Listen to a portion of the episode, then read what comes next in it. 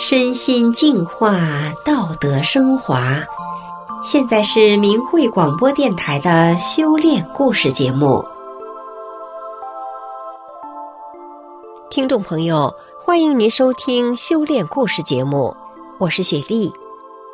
今天要和大家分享的故事是：网络偶遇，人生大幸。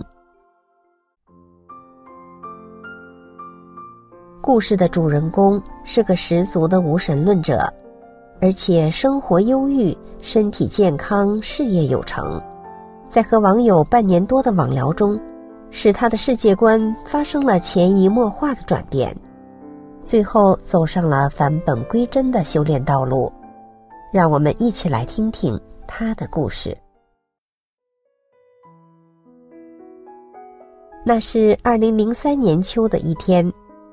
我坐在家里的电脑前，等一位远方的朋友。这时候，聊天室的敲门声响了，有人申请加为好友。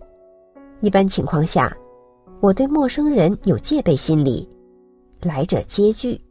但他的留言吸引了我，让我们彼此祝福。无数的陌生人想加我为好友，不是献媚的祈求，就是粗鲁的打扰。或者是酸溜溜的客套，这句话如此舒心又不卑不亢，我感到自己无法拒绝。原来是一名海外法轮功学员，一直在网络上讲法轮功的真相。他说，法轮功已经红传上百个国家，除了中国大陆，在世界各地都可以自由修炼。因为人数众多，中共党魁出于妒忌而加以迫害。有许多法轮功学员被抓、被打、被判刑，仅仅是因为他们不肯放弃信仰。我向来不喜欢政治，憎恶共产党那一套整人的手法，因此尽管对法轮功一无所知，还是告诉他，我很同情，我不赞成这种镇压。他谈到了天安门自焚，有证据表明，整个事件是中共自编自导的一部假戏。用以栽赃法轮功，被迫害找借口。其中几个自焚的人根本不是法轮功学员。电视台播出的录像漏洞百出。在道别的时候，我叮嘱他保重，别硬顶，打不过就逃，留得青山在，不怕没柴烧。此后几个月，我们不再联系。来年的春天到了，在众多的新年贺卡中，我见到了他的一张，简单的话语。温馨的祝福，在这个虚幻的世界，如同多年不见的老友。我们很快熟悉起来，谈工作，谈生活，谈人生，天南地北无所不谈。他谦逊、礼貌、友好，一如当初给我的印象。但是他聊天总离不开法轮功，尽管我不是很感兴趣，但那是他生命重要的组成部分。我问。在家偷偷练不行吗？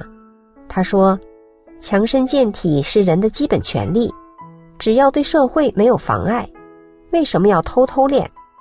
我问：“干嘛与共产党对着干？”他说：“如果人们连脑子里想什么问题都要被控制，为什么要顺从？”我问他：“你是传道士吗？”他说：“自己练法轮功，从中受益，讲真相是自愿的行为。”凭良心在做，他是一名工程师，也是成功的企业家，身体健康，家庭幸福。练法轮功不是为了得到什么，更不是看破红尘。他说，那是一种净化灵魂的功法。当物质生活非常满足的时候，我却不感到快乐，有时甚至很痛苦。他娓娓道来，我不知道这种痛苦来源何处。也无法消解，脾气很暴躁，周边的朋友和亲人都战战兢兢。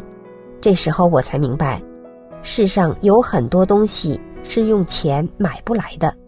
学练法轮功之后，我非常的轻松，感觉一切都很美好，心情开朗了，与人相处也融洽了，前景都感到一片光明。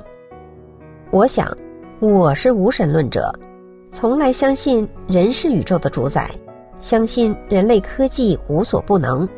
我不相信神的存在，认为一切对天地所谓的敬畏，都是源于人们的无知愚昧。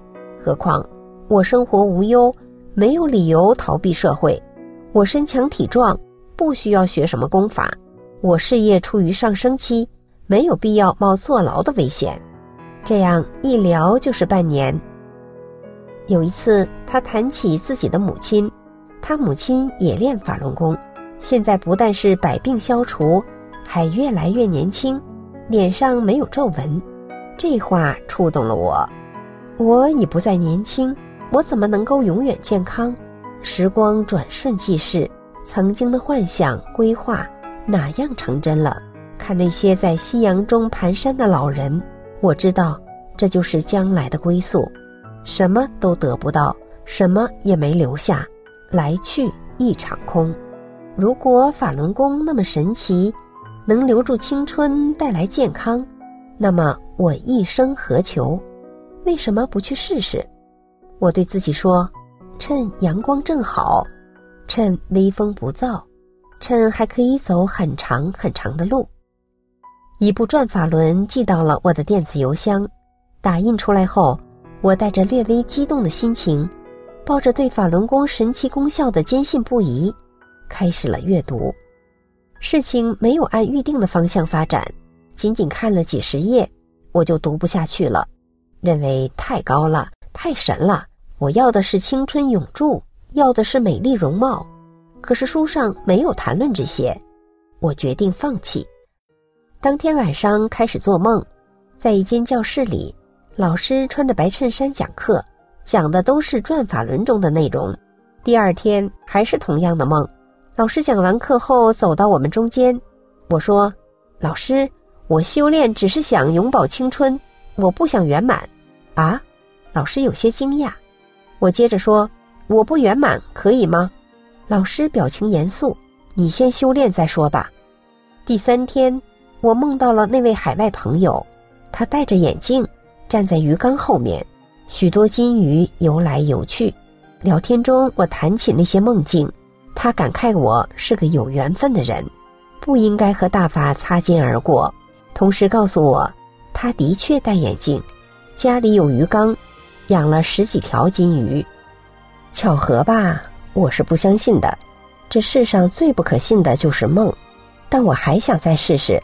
毕竟这世上不会有另一种方法让人青春常驻。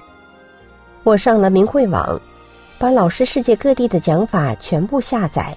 打印装订，然后按时间顺序从最新的开始，一本接一本的读。开始的时候，我几乎不明白老师说什么，但还是勉强读完。往前看，我稍微懂了一些；再往前，我基本都能读懂。越来越感觉有趣。原来法轮功只是一个修炼群体，他们相信神的存在。相信自己所做的一切都有天上的神在注视，他们相信真善忍是宇宙真理，他们相信通过练功可以消除疾病，有好的身体，但前提是提高自己的修为。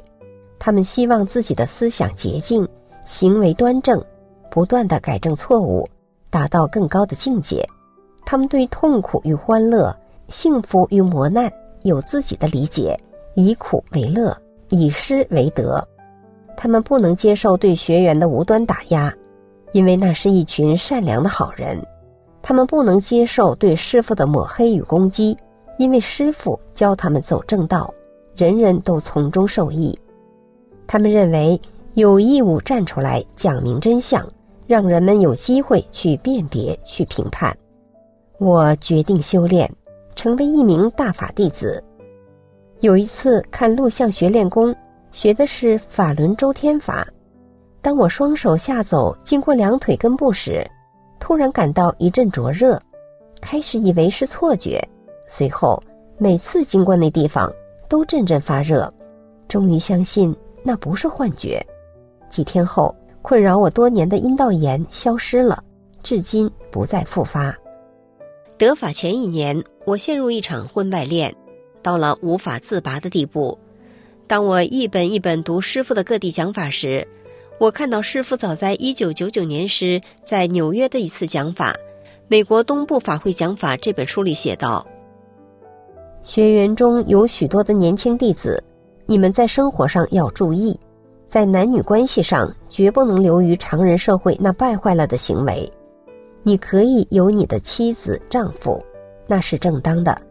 你们最大限度的符合常人社会去修炼，这没有问题。”有你们自己的夫妻之间的生活，这没有问题。